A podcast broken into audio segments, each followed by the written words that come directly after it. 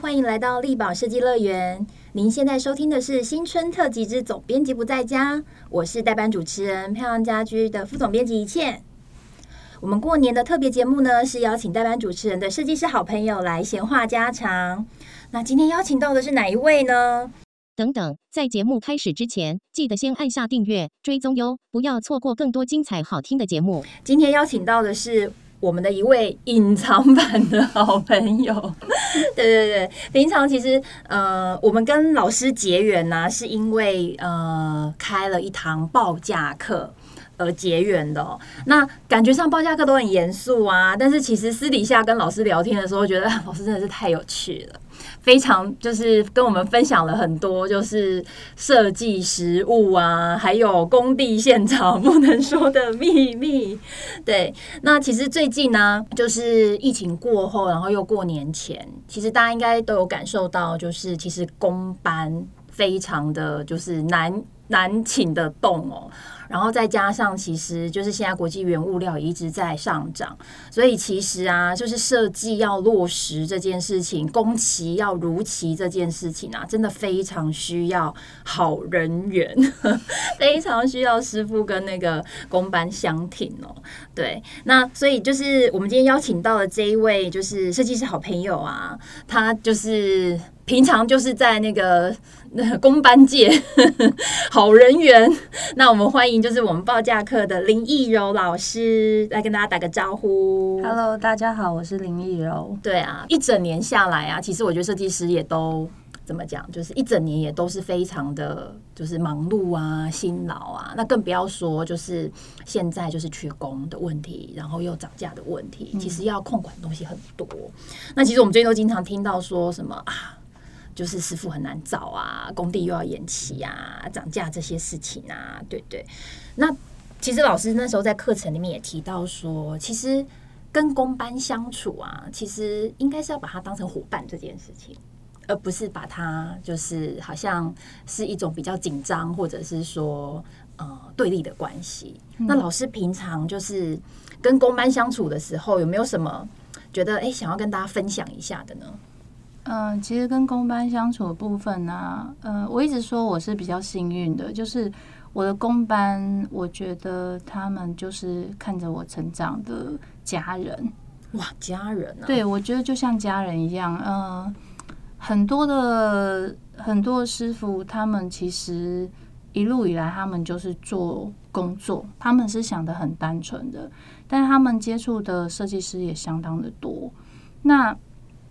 当然，设计师里面也会去比较什么样的工班，也会去流传。那工班也一样。那工班呢，他们其实是更单纯。他们的呃，平常的闲暇之余呢，他们对谁有好感，或者是觉得哪个设计师是值得去相挺，其实他们也都会打分数。这个我也都知道。对，所以呢，我觉得这个是相对的啦。其实人跟人之间就是一个相对的。呃，长远的嘛，那设计师的部分是做设计，那很多真正的执行还是需要好的公办来执行。那我觉得这个是需要去珍惜的，嗯，对，尤其是我我现在看到那些老师傅他们看图的时候是拿出很大的放大镜的时候，我好感伤，我就说，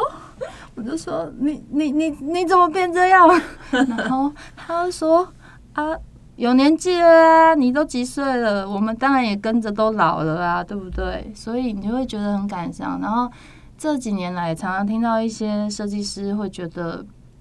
如果那些老设计师、呃老工班们都退休了，那他是不是也要退休？其实有很多设计师的心声是这样哦。哇，对，因为其实有蛮大的一个断差，嗯哼啊，无论在沟通上面，还有做事的风格上面，其实都差很多。所以，像我是属于比较老派的，对，所以我真的很喜欢我的师傅他们，我很珍惜他们，所以我也是希望他们健健康康这样子。嗯，对，所以感觉起来都是长时间配合，然后都很有建立起一个默契了。对，那像这一些，像这一些，因为其实我觉得在工地里面难免都会发生一些小状况，突发小状况，对，或者是说，呃。就是临时的一些变动，比如说哦，也许一开始在测量的时候还没有拆除哦，没有发现的一些问题。对那事后可能真的实际到现场的时候啊，有一些必要必要就是现场去做一些微调的那个部分。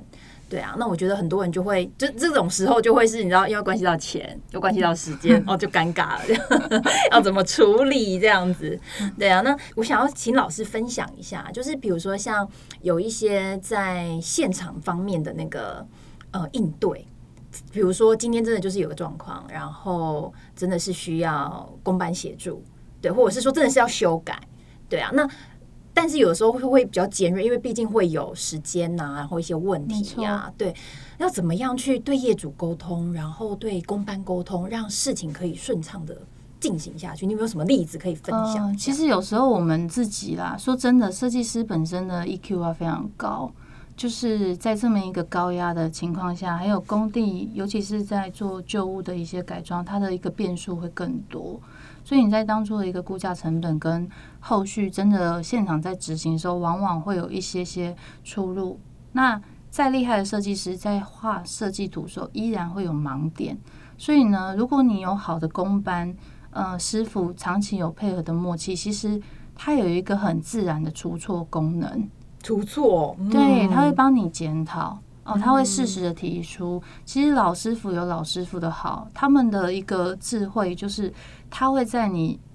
呃，因为大部分设计师还是分散于很多面向的工作。那真正在现场的部分呢、虽然说呃师傅是照图施工，可是一定会有产生一些盲点。那这些盲点啊，如果你跟这个工班本身交情好，或者是配合有一定的默契的时候，工班真的会适时的、很友善的去提示你说，哦，会打电话来说，哦，一柔，我觉得你那边是不是应该要怎么样收比较好，还是你少画了一条线之类，他会跟你去做讨论。那有时候真的也是会被抓到啊，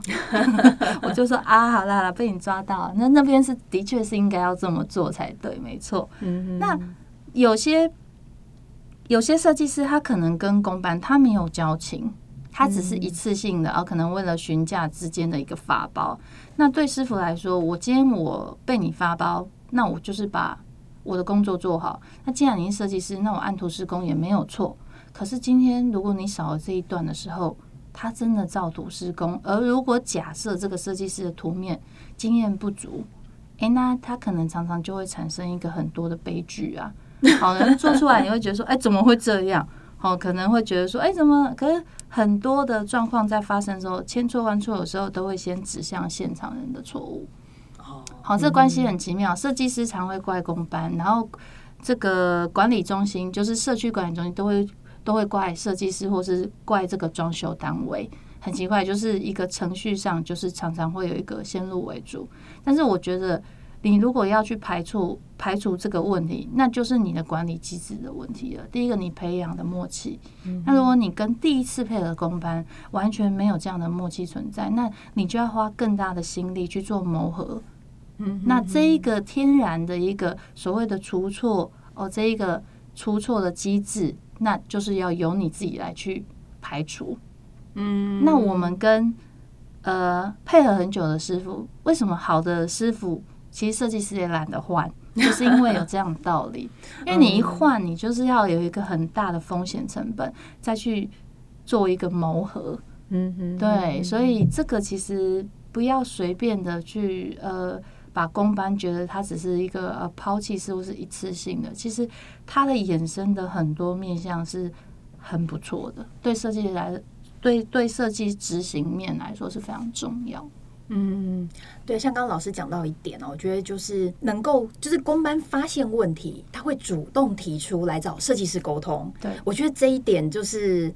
呃很难得的事情，因为我觉得很多设计的误会啊、纠纷呐，尤其在工程面都是没有及时的沟通。那可能就哎、那时候做下去，那做下去要拆，那个时候就是一个麻烦了。对，当然有时候也是设计师的执着，有时候也会有公班的执着，都会有公。班的执着是都怎样？会有，比如说设计师会坚持说，我这个设计一定要这样做。问题是公班觉得就是做不出来，但是公班有的时候看到设计组，他说你这样做不行，就是一定要怎么，也会有这些问题，所以我才会说，设计师其实他要很高的 EQ，他是要去做多方的协调，怎么样让各路人马都能够趋近于你最后要完成的道路，包含业主。包含好，业所以你必须要多样的沟通，把一件事情都把它沟通好。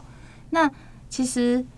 呃，这样讲起来很抽象，但是假设啦，我们回推到，就是说一件事情要执行，如果设计师你等于是一个主要 handle 的人，如果你不能够在业主之间把它交代的很清楚，为什么这个东西它会需要这样子的一个安排过程跟成本，而你没办法让业主呃厂商也很清楚知道说为什么业主会提出这样不适当的要求，你觉得不合理，可是因为他可能有其他的原因啊，所以你把它排解开来，事情就会 OK 了。所以其实大家沟通的桥梁。对，沟通非常重要。嗯对，因为定制设计是定制，它也没有对错啊，使用者觉得 OK 就可以啦。所以也不代表每个人要求的好就是所谓的好。嗯，对，只要他觉得好，他觉得这个设计是他喜欢自在，那师傅又能够把它呃照图施工，然后设计师能够把它 handle 的整个管理到完整到可以完成到业主身上，这就是一个好的案子啊。嗯没有什么所谓的要一定要什么样绝对的做法才是对的，没有。嗯，我个人是觉得这样子，就是它其实有很多沟通的弹性。那如果工程面来说会比较硬一点，就是有时候能做的就能做，不能做的不能做，的确是这样。因为工法跟一些技术面的问题，还有材料限制问题，但是这一段就需要靠理解的设计师，然后能够解释给业主理解，那这样子事情就很单纯啊。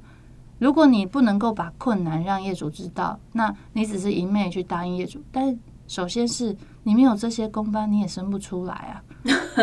这是环环相扣的啊。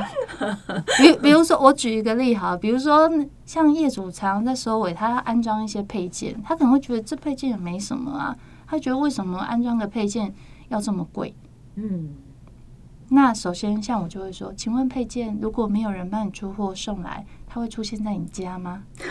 第二个，你知道安装师傅他们的工具有多贵吗？嗯然后一个人一天工资多少钱？再来是你今天的墙壁，如果他需要用好一点钻头，那一颗钻头可能就要两三百块，那也就只能装你这一两个配件。那他收你那个配件安装也不过才可能六百块、八百块，这样有贵吗？所以嗯还原来说很简单，就是我常跟客人讲，你要省钱，那就是花时间，花时间就是自己来。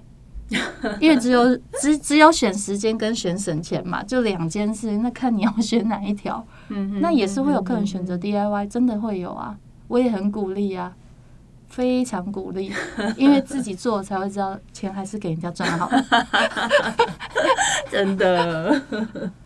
我觉得是说，呃，这样听起来啊，其实是，呃，应该是说要让，因为我觉得像比如说工程面的东西啊，如果你嗯真的没有摄入过，或者说没有接触过，其实你不晓得说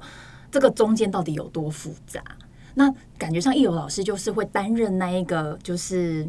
解释的角色、说明的角色。对，就是让大家知道说做这件事情，我们到底会经历哪些历程哦、那了解了之后，我们没有那个认知不对等，那你就知道说哦，这个东西的价值在哪里。它就不是只是你看到那个金额的价值，而是说它整个完成之后，它是如何变成你最后可以使用的状态。对，嗯，没就是错就是让业主他也在这个状况之内。还有一个呃发包发包的价值跟验收的价值，发包的价值跟验收的价值，就是业主想要花的钱跟他想要的结果，跟设计师想要发包的费用，跟设计师想要验收的结果，跟厂商所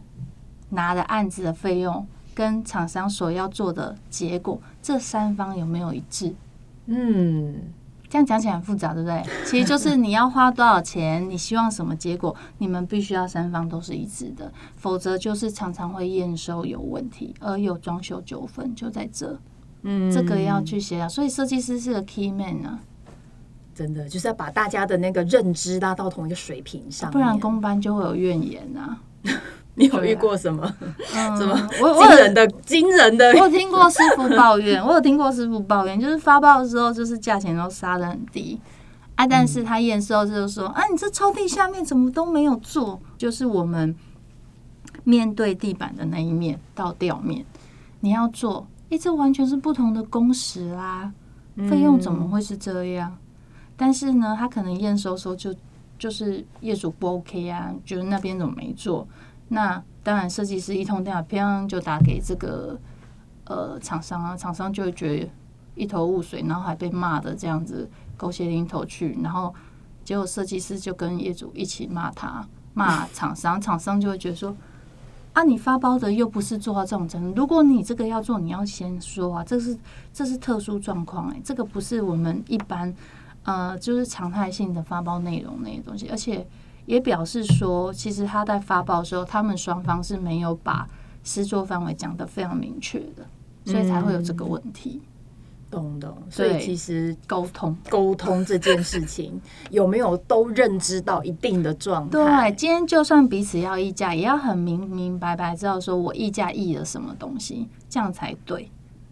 说到议价，我觉得这好像就是一个难免的议题，就是你知道，业主也要跟设计师议价，那当然设计师也会跟公班、跟厂商就是议价。对啊，我觉得议价也是一门哲学，议不好就是我觉得是看 设计师的风格、欸，设计师的风格哦，有哪些对风格？好比说，呃，常态性的大家在操作，可能就是会呃业主议设计师，设计师再去议这个厂商。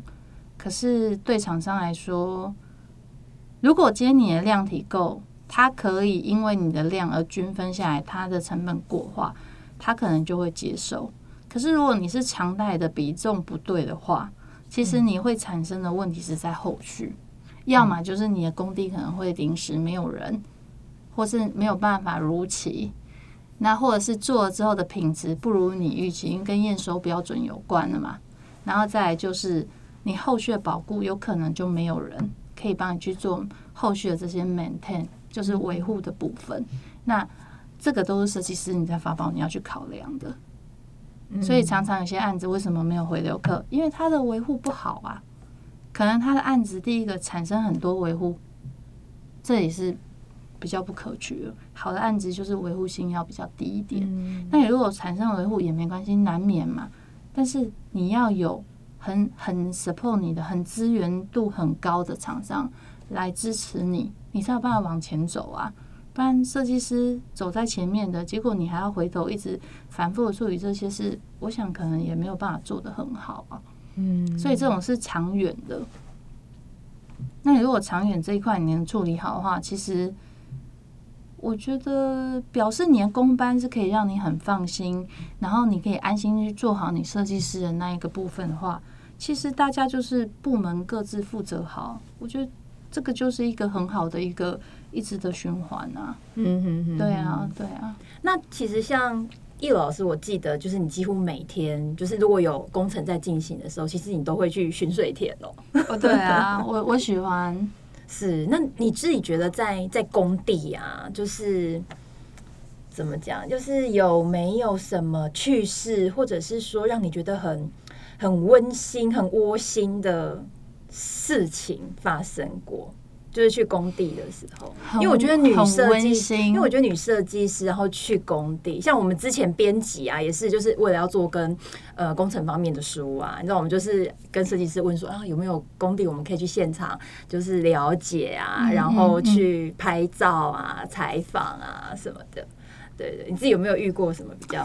有趣的事？嗯最长的就是可能你人还没到工地，你可能跟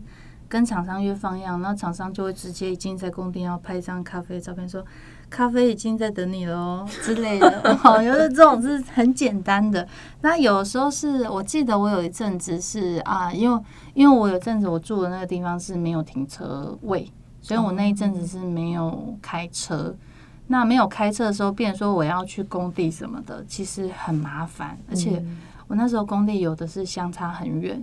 哦可是相差很远的时候，我就觉得说也其实还是可以到，就是不麻烦别人嘛。可是公班他们非常的好，他们无缝接轨的帮我比如说 这个公班放样完说，哎、我先照，哎、小蛋香北照，哎、林有高的哦，一修蛋被给到位，直接顺刷载过去。他们会自己就是 帮你排好一天的行程就对了，他们会这样，让你不落地这样。对对对，我真的觉得天哪，好感动哦。然后后来就觉得不行不行，赶快解决这件事情，这样太浪费大家时间。哦，还有一个我要讲的就是公班之间呢、其实我的公班之间他们都是好朋友了。哦，你说不同工种的对对对，我会让他们都认识，就跟业主一样，我都让他们都认识。所以我们开会，像我们开工开会，我就是会把前期工程人全部找来开会才会开工。哦，那我开完会之后，他们是不是彼此都知道？那出现问题的时候，哎、天然排错机又出现了，他们就会互相说：“ 哎、你啊，安那不要凶。”嗯，他们就会哦自己开会。那个时候我跟业主讲话，然后业主说：“哎、那你要不要先跟他们开？”我说：“哦，不用不用，他们正在排错，他们等一下就会跟我讲一个他们讨出来的结果。”就觉得很好，所以我有些设计师会蛮羡慕，我会说：“哦，你的工班真的都很好。”我说：“你要培养啊。”嗯，对，像有些设计师他们困难，他们可能有拿到很好案子，或者是他们的呃设计也不错，可是他们的困难是他们没有办法找到适合能力的工班来做执行，嗯，这很重要。就是说工班有分程度啊，你要知道这个案子的预算跟谁验收标准是不是任于发包的这个厂商，你本身要有这 sense。嗯，这样才有对价，对，这样才不会错评。对，所以如果你因为一昧的只是为了发包，一样都做油漆，油漆也分很多种啊，木工也分很多种，铁工也分很多种啊，嗯看你要哪一种。只是设计师你分得出来差别在哪吗？这就没有办法，这个要时间要去看。然后好的工班，你跟他们交情好，像我是会把他们喜好都记下来的。哦谁喝糖，谁不喝茶，谁不喝咖啡，谁喝养生茶，我都知道。就是我买饮料，我就直接会分类了，我不会在那边就是呃，听说啦，这是师傅跟我讲，听说有些设计师是你要喝到他一口水比登天还难。我想说，哈，有这种事吗？那我们不是喝翻了？我说那哦，那这样我成本太高，可能要刷一下。你们那个咖啡都给我喝太多。对啊，因为我觉得现在的厂商师傅啊，跟以前不一样。嗯，像我之前才纠正我一组客人，就是他一直会在我耳边说：“哎，你跟工人说什么？你跟工人说。”有一次我真的受不了了，我就说：“师傅，他们是师傅，他们是有技能在身，他们叫师傅，他们不是出工，他们不是工人，所以。”我说可不可以麻烦改一下？因为这样子，如果在现场，师傅第一个听起来比较尊重，第二个我比较好做人，因为我从来也不会叫他们工人。就是你设计师你自己要去教育你的业主，因为其实业主是无心的。后来业主又跟我道，他跟我道歉，我说你不用跟我道歉，只是我我可能你们习惯用语是用工人，可其实你是无心，我知道，但是你可以帮我一个忙，就是如果在他们面前你尽量少用工人，因为其实他们是技术高超的，他们是我都得罪不起的 师傅，我非常珍惜他们，可以在他们面前不要称他们为工人嘛。然后后来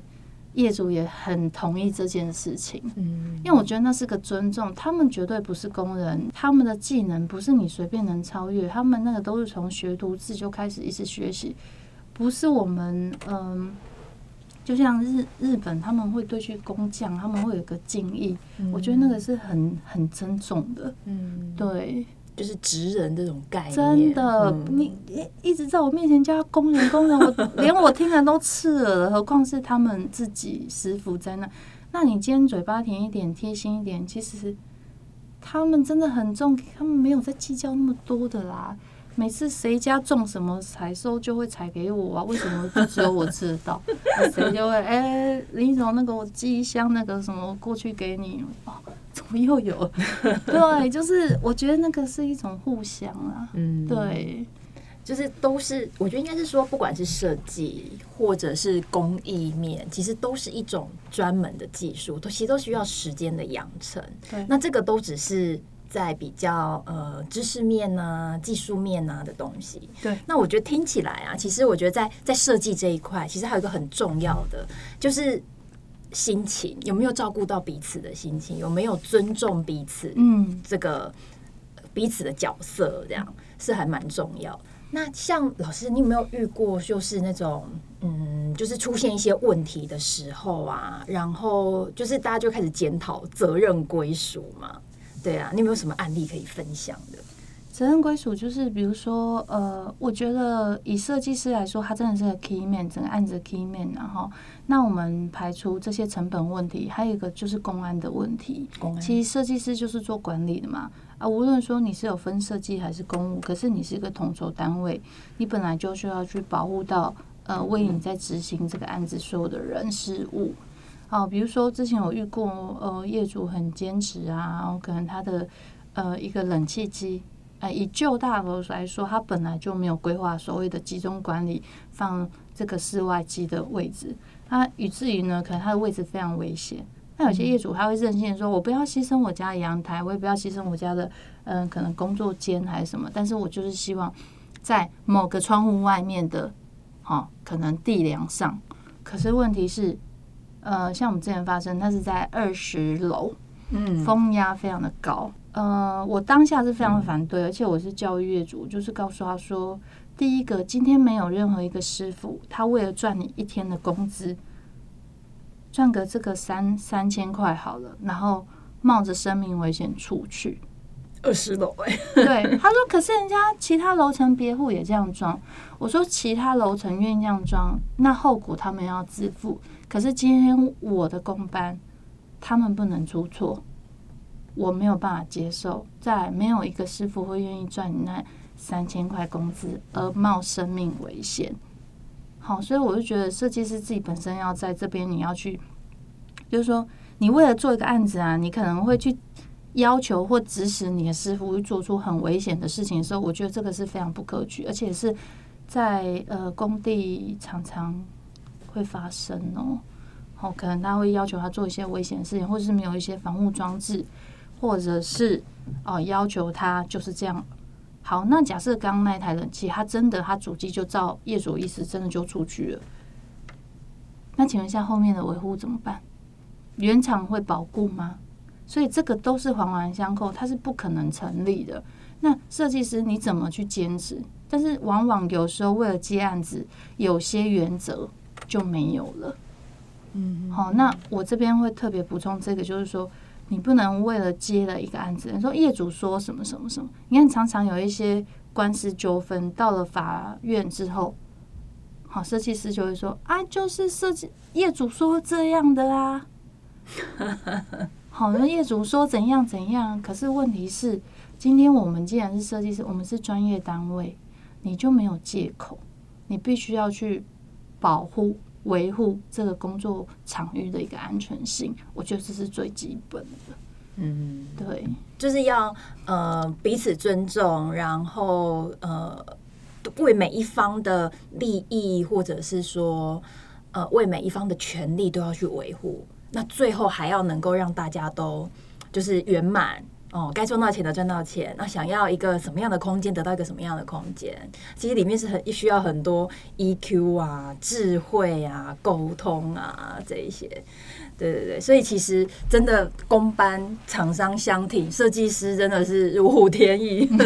很多事情都不用自己烦也是很。感恩他们啊，真的，嗯没有他们，我们没有办法真的去执行出来啦。真的，现在过年公班厂商都休假，这样子，希望大家都过个好年这样子，然后明年就是一切顺利。对呀、那我们今天谢谢就是易楼老师对前来分享，那也谢谢大家的收听。那力宝设计乐园春节不打烊，从除夕到初五，天天陪你过好年。明天同一个时间，请继续收听，我是代班主持人一切，我们下次见。易楼老师新年快乐，新年快乐！